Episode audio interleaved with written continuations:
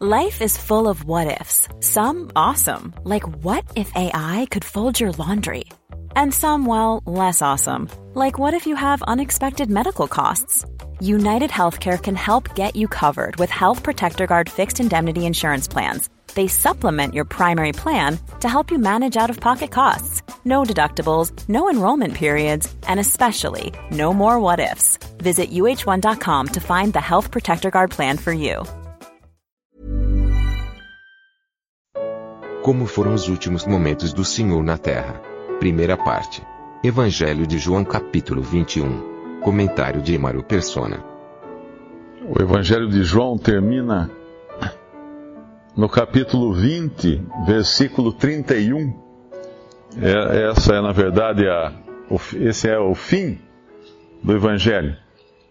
Ele começou dizendo que aqueles que o receberam, aqueles que creram no seu nome, deu-lhes o poder de serem feitos filhos de, filhos de Deus, aos que creem no seu nome. E ao longo do Evangelho, ele apresenta o Senhor Jesus como Deus e homem, o Filho de Deus, o Filho eterno de Deus. E agora, quando termina o capítulo 20, ele dá por encerrado, uh, vamos, vamos chamar assim, uh, por encerrada a missão deste evangelho que João escreveu. Versículo 31, versículo 30. Jesus, pois, operou também em presença de seus discípulos muitos outros sinais que não estão escritos nesse livro. Estes, porém, foram escritos para que creiais que Jesus é o Cristo, o Filho de Deus, e para que crendo tenhais vida em seu nome. Esse sendo o objetivo do Evangelho apresentar a Cristo, então ele termina a sua missão aqui, nesse versículo. Porém, existe mais um capítulo, que é o 21.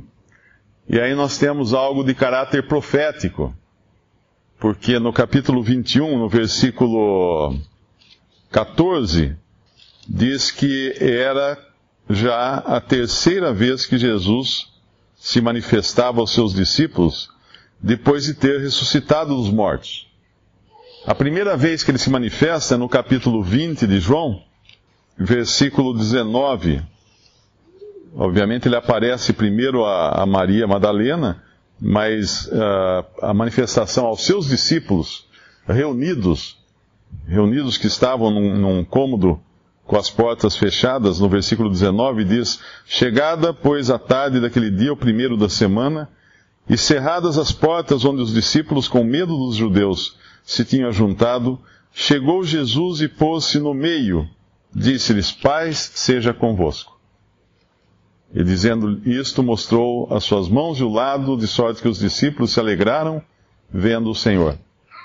Essa primeira manifestação nos fala do Senhor se manifestando para a igreja, que é o momento em que nós veremos o Senhor, pode ser a qualquer momento, uh, para estarmos para sempre com Ele.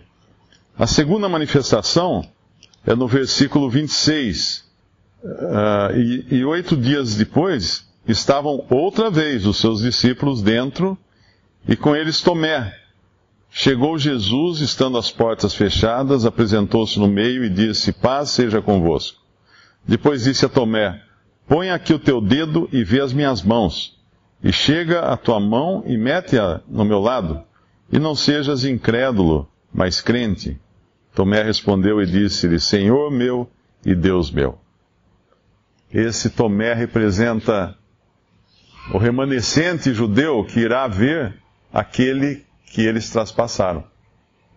A ênfase aqui é toda dada nas marcas das mãos e do lado, e, e foi o que os judeus fizeram com o Senhor.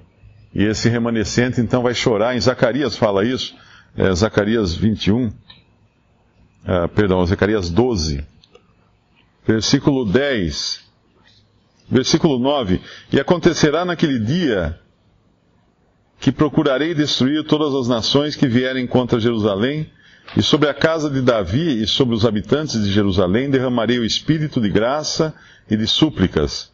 E olharão para mim, a quem traspassaram. E o plantearão como quem planteia por um unigênito, e chorarão amargamente por ele, como se chora amargamente pelo primogênito. Naquele dia será grande o pranto em Jerusalém como o pranto de Haddad e Rimon no vale de Megidon. E a terra planteará cada linhagem à parte, a linhagem da casa de Davi à parte, e suas mulheres à parte, e a linhagem da casa de Natã à parte, e suas mulheres à parte, a linhagem da casa de Levi à parte, suas mulheres à parte, e assim vai. É, o, Senhor será reconhecido então pelos seus na, quando ele vier para reinar. E a terceira aparição do Senhor, a manifestação do Senhor ressuscitado é essa agora do capítulo 21, que, que é uma, uma figura do milênio. Por quê? Porque ele vai prover tudo o que os seus necessitam no milênio. Embora eles no milênio vão trabalhar, vão pescar, vão plantar, vão fazer tudo, mas no final eles vão ver que é o Senhor quem está provendo. É interessante nós vemos que eles estavam pescando e não estavam pegando nada. E quando o Senhor vem e fala para eles o modo que eles deviam fazer, eles pescam muito.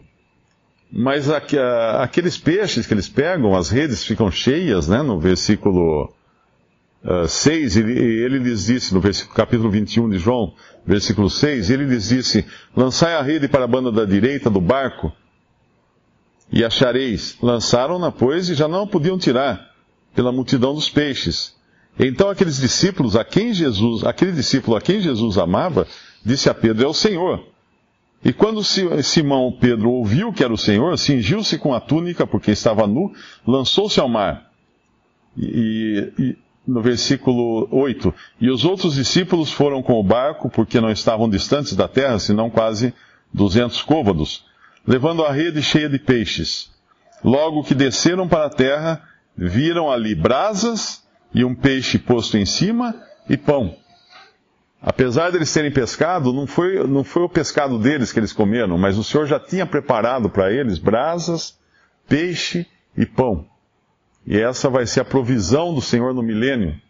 Uh, nós vemos que essa pesca, ela é perfeita, né? Se, se, a gente comparar com uma outra pesca que acontece em Lucas 5, uh, ah, lá não é tão perfeita assim. Porque Lucas nos fala da terra. E ainda que o Senhor pudesse agir de forma milagrosa aqui para com seus discípulos, as coisas nem sempre eram totalmente perfeitas. Lucas capítulo 5, versículo 5. Isso acontece antes da ressurreição do Senhor. E respondendo Simão, disse-lhe: Mestre, havendo trabalhado toda a noite, nada apanhamos, mas sobre tua palavra lançarei a rede.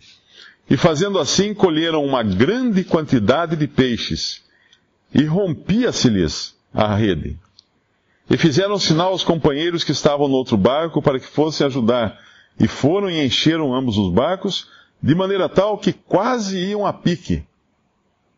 E quando a gente vem no nosso capítulo agora, de João 21, versículo 6, no final do versículo, eles lançam a rede, lançaram-na, pois, e já não a podiam tirar pela multidão dos peixes.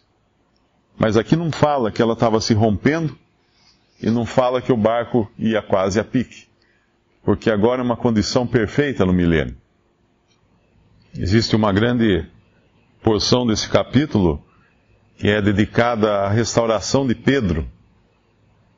E nós vemos que Pedro, ele tinha sido chamado pelo Senhor, ah, no começo do evangelho, de todos os outros evangelhos também, o Senhor havia mudado o nome dele, Simão, passou a chamar Pedro, e o Senhor disse a ele que ele que ele, o Senhor faria dele e dos outros discípulos pescadores de homens. E eles largaram suas redes, lá no começo dos evangelhos, e seguiram o Senhor para pescar homens. Mas aqui nós vemos um Pedro bastante cabisbaixo, né? bastante diferente ele, ele falhou, miseravelmente ele falhou, negando o Senhor. Nos outros evangelhos isso é mais, é mais patente. No evangelho de Lucas, o Senhor até olha para ele, ele chora amargamente, arrependido de ter negado o Senhor. Três vezes ele negou o Senhor. E uma, um sentimento que é até bastante apropriado, né, se for falar assim, daquele que, que desaponta o Senhor, uh, é também considerar-se uh, inapto para o seu chamado. O Senhor havia chamado Pedro. Pedro foi. Pedro falhou. E o que Pedro faz? Ele volta à sua vida de antes. É como se ele falasse assim: Bom, eu não sirvo para isso. Eu já mostrei que eu não sirvo para isso.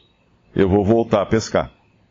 Ao fazer isso, ele leva outros consigo, né? não que ele, que ele tenha deliberadamente levado os outros, mas os outros seguem o seu exemplo, porque Pedro tinha uma posição uh, forte entre os discípulos, até pelo seu tipo, pelo seu caráter, né? pela sua maneira de ser. No versículo 3, disse-lhe Simão, Simão Pedro, vou pescar. Dizem-lhe eles, também nós vamos contigo. Foram, subiram logo para o barco e naquela noite nada apanharam. Aqui nos fala também de toda, toda a frustração que há no cristão uh, que decide voltar ao seu velho modo de vida. Né? Nada vai, ele não vai conseguir nada. Ele não vai pescar coisa alguma. Mas aí nós temos o Senhor aqui intercedendo, porque o Senhor estava aqui também para restaurar Pedro. E se Pedro havia negado o Senhor três vezes, se Pedro havia se aquecido nas brasas preparadas pelos inimigos do Senhor, e se Pedro havia se sentado na companhia dos ímpios, enquanto o seu Senhor era julgado, aqui nós vemos um Pedro que ele vai se aquecer, se aquecer nas brasas que o Senhor prepara para ele, ele vai se sentar junto com os seus irmãos, agora, aqueles, os outros discípulos, aqueles que são seus amigos né, em Cristo, e ele vai ser testado três vezes pelo Senhor. Da outra vez ele negou três vezes, agora ele vai ser testado três vezes.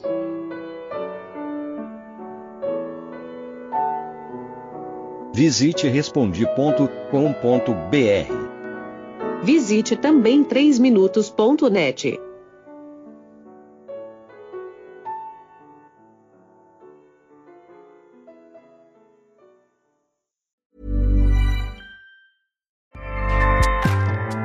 ACAST powers the world's best podcasts. Here's a show that we recommend. The Real Housewives is a guilty pleasure for most, but if you're looking to not feel guilty about that pleasure, tune in to Everything Iconic with me, Danny Pellegrino, where I break down all the messy moments and behind the scenes antics of Bravo's popular franchise. And on Everything Iconic, I also interview celebrity guests like Kelly Ripa, Kiki Palmer, Drew Barrymore, Cameron Diaz, and more about their guilty pleasures, their past work, and so much more. So if you're pop culture obsessed and find yourself watching way too much reality TV like me, tune in to Everything Iconic with Danny Pellegrino wherever you listen to podcasts. ACAST helps creators launch, grow, and monetize their podcasts everywhere. ACAST.com.